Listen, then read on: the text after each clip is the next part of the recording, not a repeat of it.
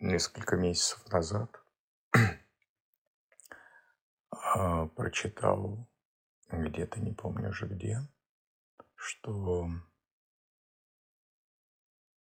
после бомбежки то ли Хиросимы, то ли Нагасаки, то ли и там, и там, когда вот все было уничтожено практически, но буквально два-три оазиса остались абсолютно нетронутые. Там были деревья, деревья, именно деревья. Какой-то такой пятачок, может быть, несколько метров на несколько метров. Как будто там и совсем не было никакой этой ударной волны.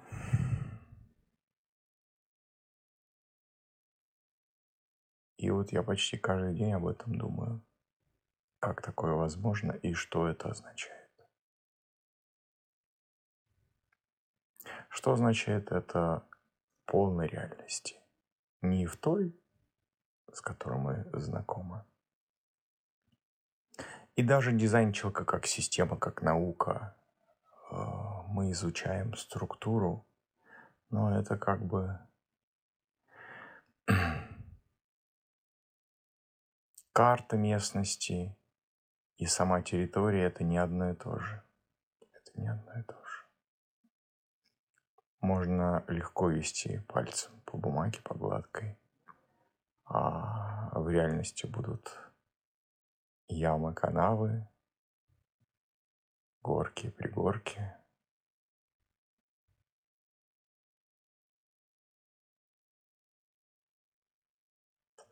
Как такое возможно, что в одних и тех же условиях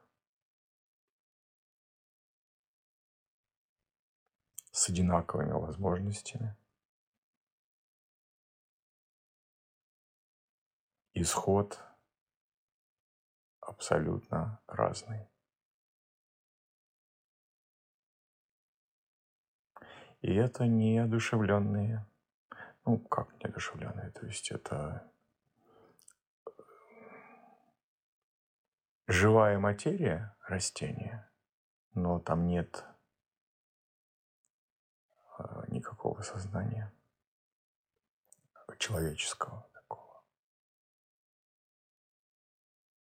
саморефлектирующего. Жизнь все равно это жизнь. И какие же возможности у нас, у людей, у человека, у меня – если я могу осознавать. Это не про преимущество. Вообще, когда под видом дизайна человека мама рассказывает о том, что вот я на днях видел, смотришь всякие эти в Ютубе, один товарищ есть, я манифестор, по-моему, канал. И это он что-то выпустил, там типа, какие преимущества у манифесторов? Боже, ну это не дизайн человека, это что-то семицентровое, какой-то даже не New Age. Какие преимущества?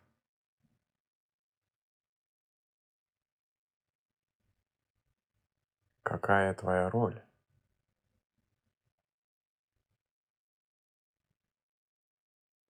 Е2, Е4. Чем Е2? Какие преимущества у Е2 по сравнению с Е4? Никакие. У всего есть свое место. Ра говорил, что рождение и смерть – это не время, это место. Ну, в глобальном космическом масштабе. Даже тут нет выбора.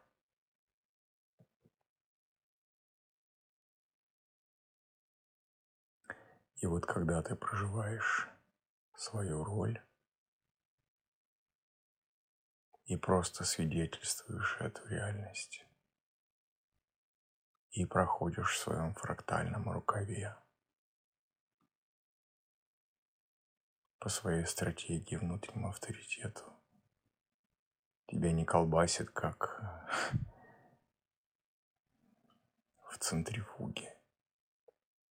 никакой аварии нет, ты не сдираешь кожу, не падаешь, не разбиваешь коленки, а ты спокойно идешь и не включаешься в эту реальность, в эту игру. Ты видишь, как все потихонечку разрушается, и ты не никак, ни в коем случае не становишься здесь актером той пьесы.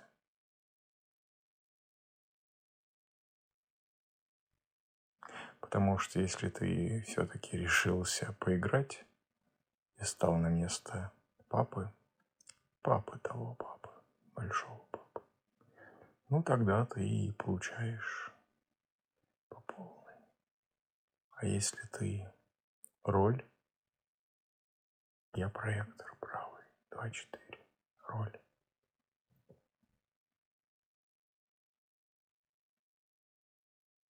Вчера до меня дошла очень такая серьезная истина. Какая же природа проектора? Как я могу выжить, как это деревце в Хиросиме?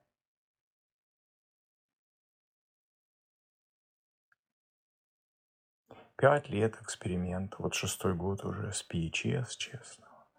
Послушайте, с июня 18 скоро 6 лет будет, как я учусь. Это практически магистратура. Так много посвящаю этому времени. Последний год, несмотря на то, что некое ментальное новолуние, ну, всегда это было часов по 5 ежедневно, сейчас по, может быть, по 8. Да я живу практически этим. Так вот истина какая.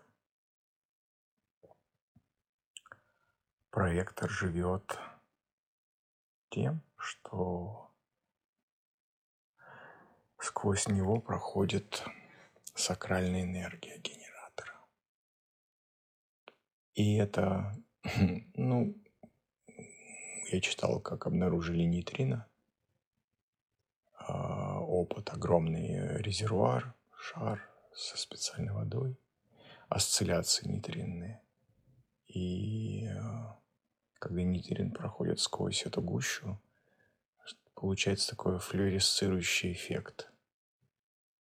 Но это же не постоянно, как метеоритный дождь в августе там на Гавайях. Нет. Это точечные явления.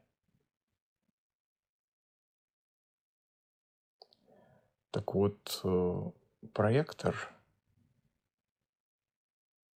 живет в режиме ожидания. И когда появляется генератор, эта энергия входит, и проектор начинает светиться. И тогда он начинает эм, включается вот это проецирующее космическое пространство, где он понимает свое место, место другого человека место событий, смерти, рождения, переходы, проходы, повороты. И вот моя ошибка пять лет, пять лет потребовалось, чтобы понять, что я, ну это еще и G открытый, что эту энергию нужно отпускать. Как в этом опыте с, с нейтрином осцилляциям. Нейтрино влетает в эту емкость, минует ее и уходит дальше, дальше по своим делам. А когда проектор пытается задержать в себе, укоренить эту генераторскую энергию,